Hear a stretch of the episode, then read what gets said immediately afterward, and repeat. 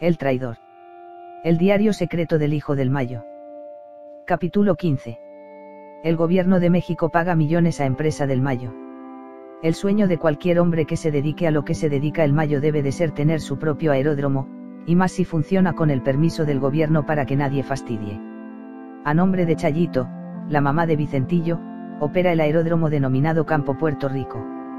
Se trata de una franja de pavimento ubicada a un costado de la ranchería Valle Escondido y Presa el Alguate, en medio de los campos de riego, propiedad de la familia, donde cultivan una parte de su gran producción agrícola. La rústica pista cuenta con un bodegón que en el techo tiene las siglas CPK, que es la clave de operación asignada por la Secretaría de Comunicaciones y Transportes, SCT, que se utiliza para planes de vuelo y radiocomunicación. En 2004, durante el gobierno de Vicente Fox, la Dirección de Aeronáutica Civil de la SCT le otorgó el permiso a Chayito de operar un aeródromo de servicio particular luego de acreditar que tenía la capacidad jurídica, técnica, administrativa y financiera. Incluso le autorizó prestar servicios a terceros, siempre y cuando ofrezcan el servicio de transporte aéreo nacional, ya sea privado o comercial. El permiso se concedió para aterrizaje y despegue de aviones de hasta 15 metros de longitud.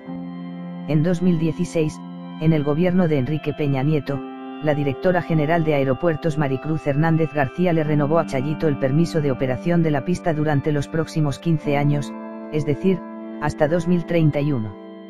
En el documento quedó plasmada la firma de la madre de Vicentillo, quien está identificada por el gobierno americano como parte de la red de lavado de dinero de los negocios criminales del Mayo. Y también quedó plasmado que se envió una copia al Centro de Mando y Control del Sistema Integral de Vigilancia Aérea de la Sedena, lo cual no deja de ser irónico, el cual hasta ahora no se ha opuesto a la operación de la pista aérea. Es difícil no pensar en los relatos de Vicentillo acerca de cómo su padre sube y baja de sus propias avionetas y helicópteros cuando le da la gana.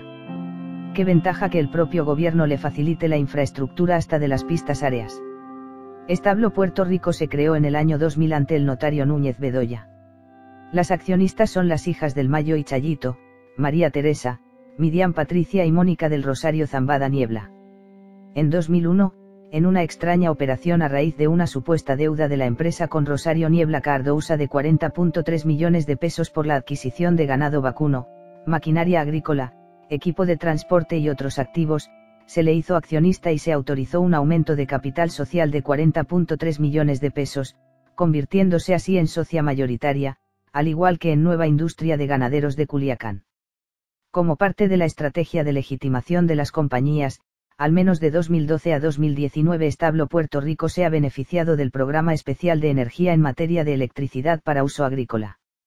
El subsidio se le ha dado para bombeo o rebombeo al equipo localizado en el predio El Aluate, en la Sindicatura de Costa Rica, que abarca al menos 100 hectáreas. La dirección del recibo de luz de Establo Puerto Rico es una propiedad agropecuaria localizada en Canal Principal KM. 16.5 de la localidad Laguna Colorada, en El Dorado, Sinaloa.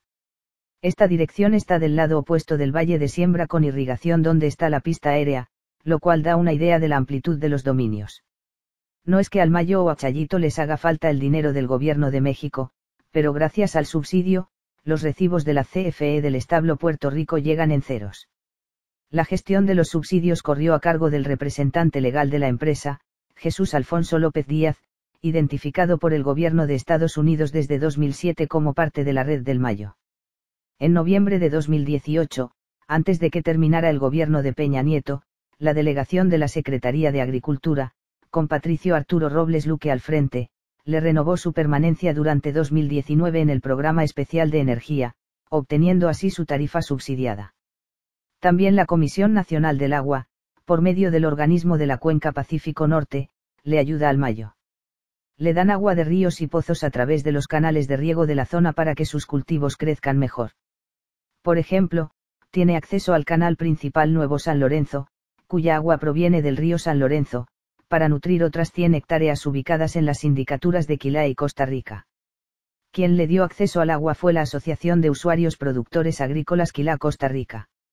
Ellos tienen la concesión de Conagua para extraer el líquido desde 1992, la cual se renovó en el año 2000 por 20 años, para administrar, operar, conservar y mantener las obras de infraestructura hidráulica y el aprovechamiento de aguas nacionales de más de 200 millones de metros cúbicos al año 3 desde 2017, Sergio Alfonso Zambada Zazueta, sobrino del Mayo, hijo de su hermano Vicente, es presidente de la asociación.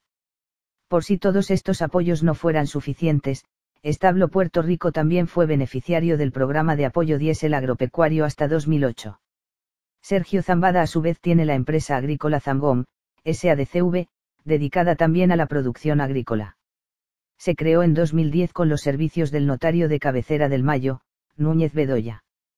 Dos sobrinos del Mayo se establecieron en Los Ángeles, California, Vicente Zambada Zazueta y Modesta Zambada Zazueta, mejor conocida como Motita. Se hizo conocida cuando Mario López Valdez comenzó su gestión como gobernador de Sinaloa en enero de 2011 y ella pagó un desplegado en el periódico para felicitarlo. Felicitamos muy cordialmente al C. Mario López Valdez por su toma de posesión como gobernador. Le deseamos el mayor de los éxitos para el desarrollo y progreso de nuestro Estado. Nuestro respeto y admiración. Sinceramente, María Modesta Zambada Zazueta, Motita, y familia. Vicente Zambada Zazueta creó en 2005 la compañía Ruby Latino Publications, la cual era una publicación, ubicada en 5712 Beverly Boulevard, en Los Ángeles, California, que actualmente ya no está activa. En 2009 cambió súbitamente de giro empresarial, creó la empresa Freshly Packing Corp. Con un amplísimo campo de negocios. El propósito de esta corporación es participar en cualquier acto y actividad legal para la cual una corporación puede ser organizada bajo la Ley de Corporaciones Generales de California, aparte de negocio bancario, compañía fiduciaria o la práctica de cualquier profesión autorizada por las corporaciones de California, señala el acta constitutiva de la empresa registrada en la oficina de la Secretaría de Estado, de California. Tiene autorizado emitir una sola clase de acciones, y el número total de acciones que puede emitir la corporación son 250.000. Como directivos quedaron registrados Vicente Zambada Zazueta, Vicente Zambada López Yeyar, y Mónica Zambada López. Freshly Packing Corp se dedica a la producción, importación, exportación y venta de hortalizas y frutas. La primera vez que supe de ella fue en 2013. Una de las marcas de sus productos se llama Don Vicente, y en su logotipo aparece un hombre con sombrero y bigote, y unos cultivos detrás. Al principio, la empresa tenía sus bodegas de carga, descarga y almacenamiento en el corazón de Los Ángeles, en 2183 11 TH Street. Actualmente se encuentran en 4333 San Udave, en una zona industrial de Vernon, California, como a media hora del centro de Los Ángeles. Aunque se supone que toda compañía está interesada en captar nuevos clientes, la manera de actuar de esta es muy peculiar. Yo llamé en varias ocasiones para tener información de sus productos pero fui interrogada por un hombre que hablaba español que me preguntó insistentemente cómo había obtenido la información de la empresa, cuando los datos son públicos, de dónde llamaba, y que cualquier información que quisiera debía ir hasta sus bodegas. La misma actitud tuvieron con otras personas a quienes solicité intentar conocer mejor el funcionamiento de la empresa. Incluso su sitio de Internet que en 2013 era público, ahora es cerrado, y dicen que cualquier información se debe llamar o acudir a la compañía cuya vida, se supone, depende de la mayor cantidad de ventas. No dicen qué productos venden ni de dónde provienen, ni quiénes son sus clientes. En mayo de 2019 hice una visita al lugar donde se encuentra la empresa. Observé que se trata de una amplísima bodega con forma de trapecio, pintada de blanco, de 1958 metros cuadrados de construcción, según un anuncio de renta previo a que fuera ocupada por los Zambada. Está flanqueada convenientemente por dos vías ferroviarias y apenas cuenta con un discreto letrero Freshly Packing Corp en una de las paredes. Pude ver que cuentan con una flota de trailers con largas cajas refrigerantes de mucha capacidad, con los logotipos Freshly Packing Corp y Don Vicente en las puertas y en la parte trasera. Pero en el momento en el que fui estaba descargando en su bodega un tráiler con las siglas HAG.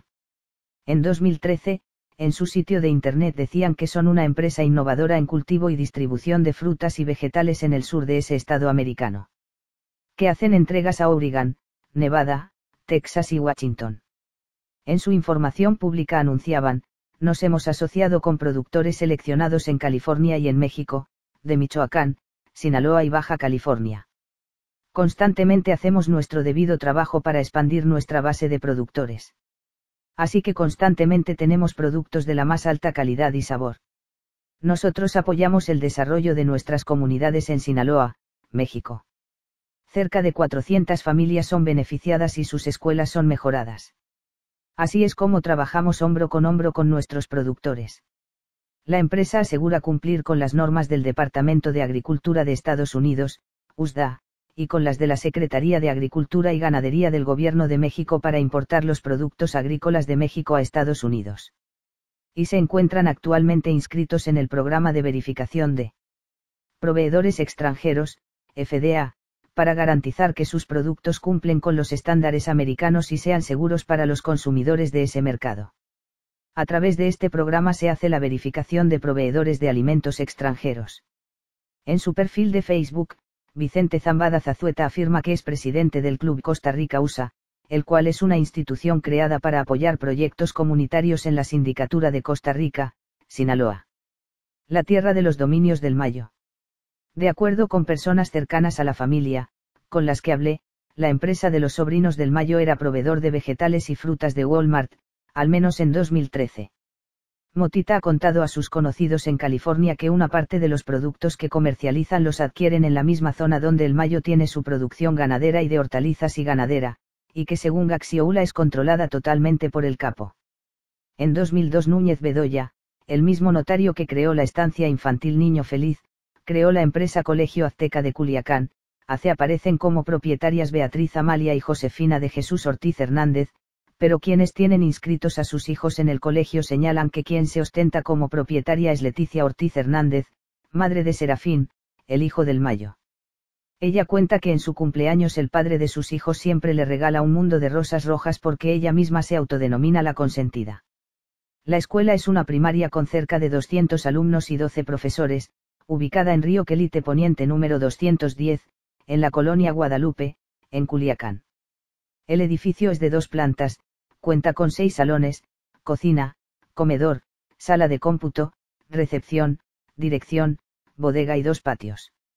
La colegiatura asciende a 2.400 pesos mensuales. También tienen otro plantel de preescolar con 82 alumnos, localizado en Río Quelite número 225, en la misma colonia.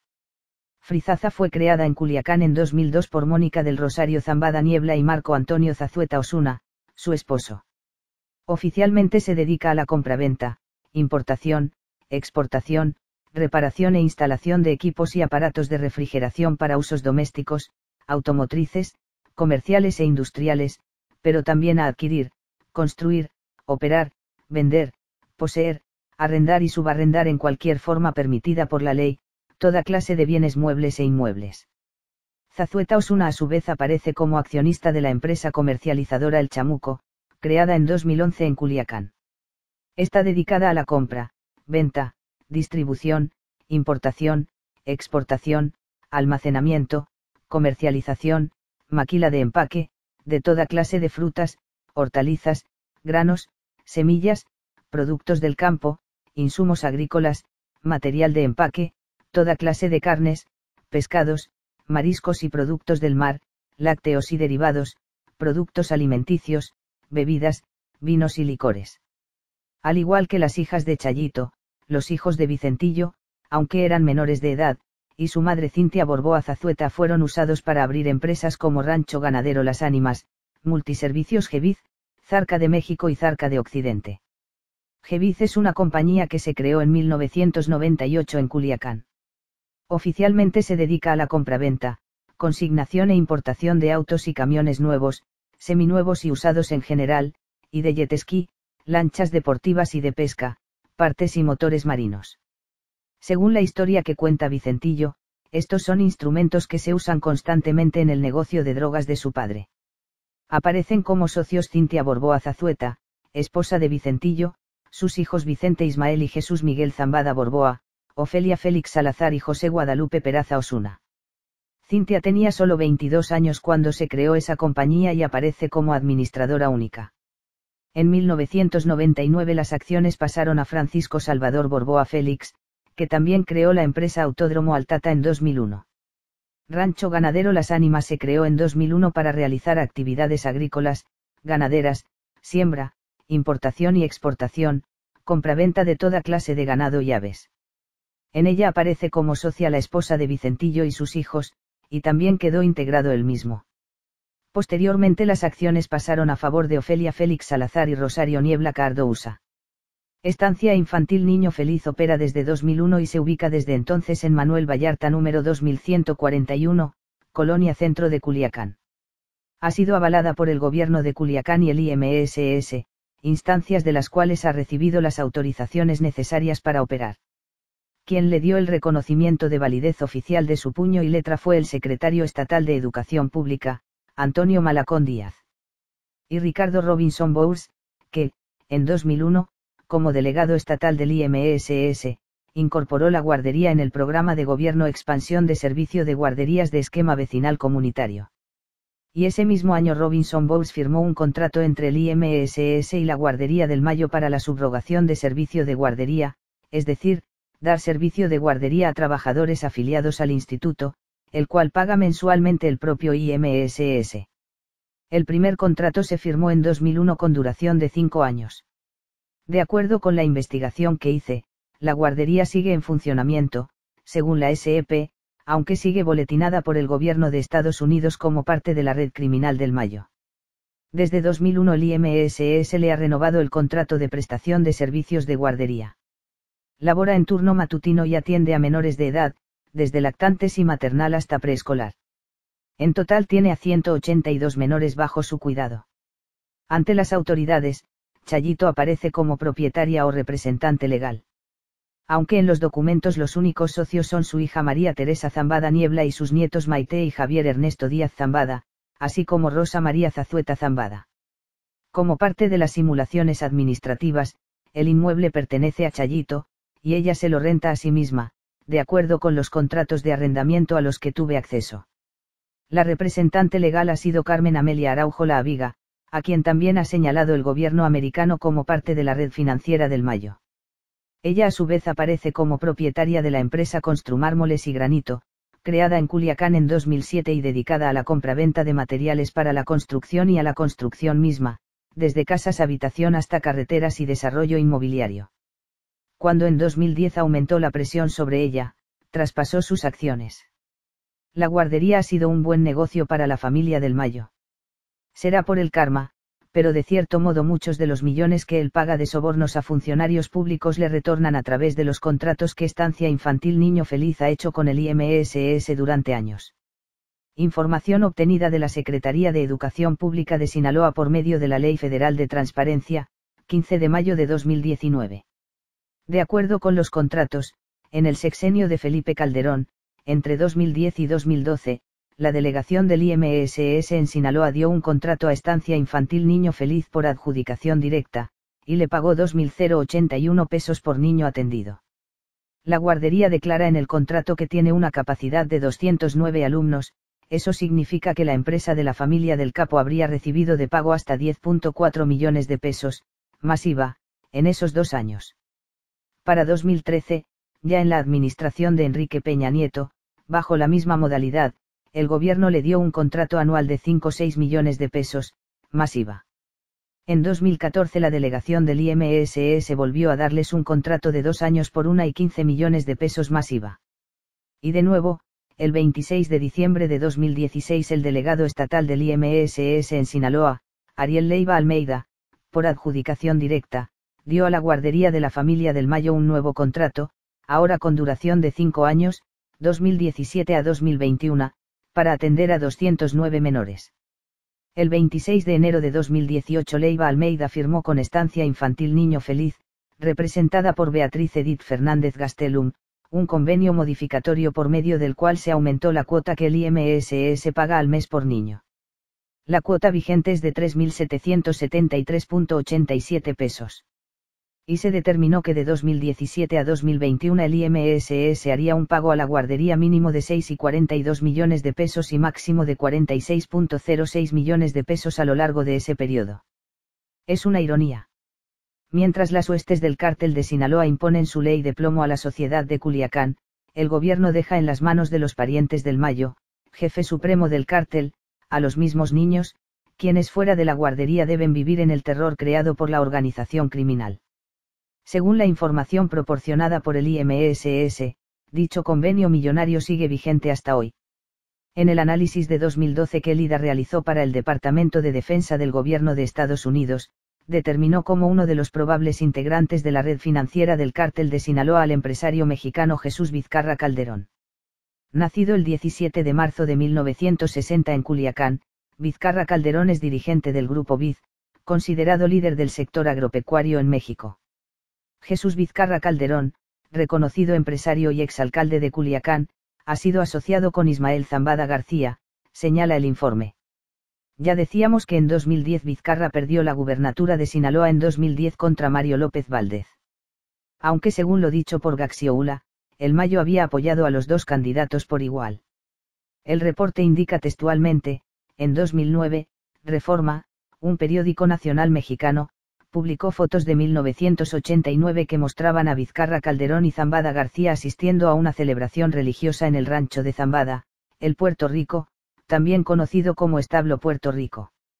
En ese momento, Vizcarra Calderón, entonces alcalde y candidato a gobernador, se negó a comentar sobre la naturaleza de su relación con Zambada García. Desde entonces, Vizcarra Calderón dejó la política para regresar a sus negocios debido a la capacidad de Sinaloa de corromper a los funcionarios públicos y privados, vale la pena explorar a estas personas y empresas con posibles vínculos con el cártel de Sinaloa. Información adicional está disponible a través de fuentes clasificadas. En 1969, los padres de Vizcarra Calderón, José Isabel Vizcarra Rodríguez y María del Rosario Calderón López, fundaron el negocio Su Carne Pacífico SADCV Vizcarra Calderón lo transformó en Grupo Viz, una compañía holding con numerosas filiales. Incluyendo su carne S. ADCV, su carne Worldwide barra Vizcatal Corporation, su cuero, Rempro, Unidad Industrial de Ganadería Integral Nicaragua, GINSA, UMIVAC, Agrovisión Integradora SADCV, 38 y Empresa Agroindustrial. Hoy, Grupo Viz es la compañía principal en la industria agrícola de México. Anualmente, la compañía exporta mil millones de dólares en carne de res, cerdo y pollo a cuatro continentes diferentes, incluidos los Estados Unidos y Japón. La compañía produce casi dos mil millones de dólares en ingresos anualmente. El Mayo habría presumido en diversas ocasiones a sus invitados especiales en los dominios de Costa Rica y Quilá que parte de sus cabezas de ganado se las vende a su carne.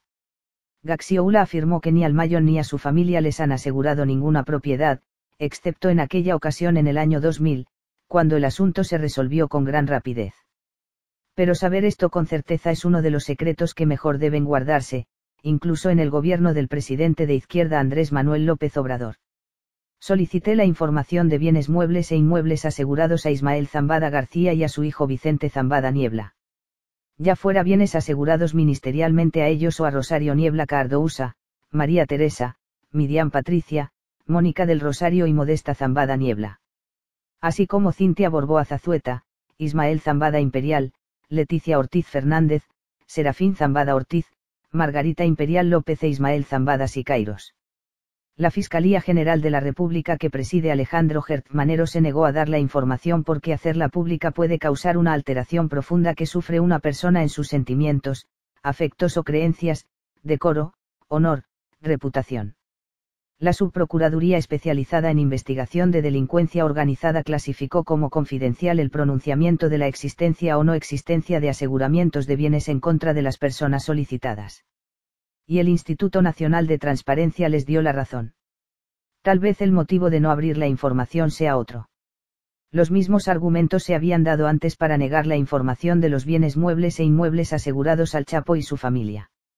Al final, cuando en ese caso el instituto sí obligó a la Procuraduría a entregar la información, respondieron que en los últimos 18 años, 2001 a 2019, lo único que le habían asegurado al segundo del mayo, que según el gobierno americano acumuló 14 mil millones de dólares en 20 años de traficar estupefacientes, fueron tres relojes, un inmueble, cinco armas de fuego, 171 cartuchos, cinco cargadores, un equipo de cómputo y tres celulares 8 mientras las múltiples empresas del Mayo en México existen sin complicaciones, según los documentos que me mostró Gaxioula, desde 2008 la familia del capo ha tratado de sacar de la lista negra del Departamento del Tesoro estadounidense a Nueva Industria de Ganaderos de Culiacán, Establo Puerto Rico, Jamaro Construcciones, Multiservicios Geviz y a la propia Rosario Niebla Cardousa, por medio del despacho de abogados Barlinar Cour Caranirou, de Washington DC, pero hasta la fecha no lo ha logrado.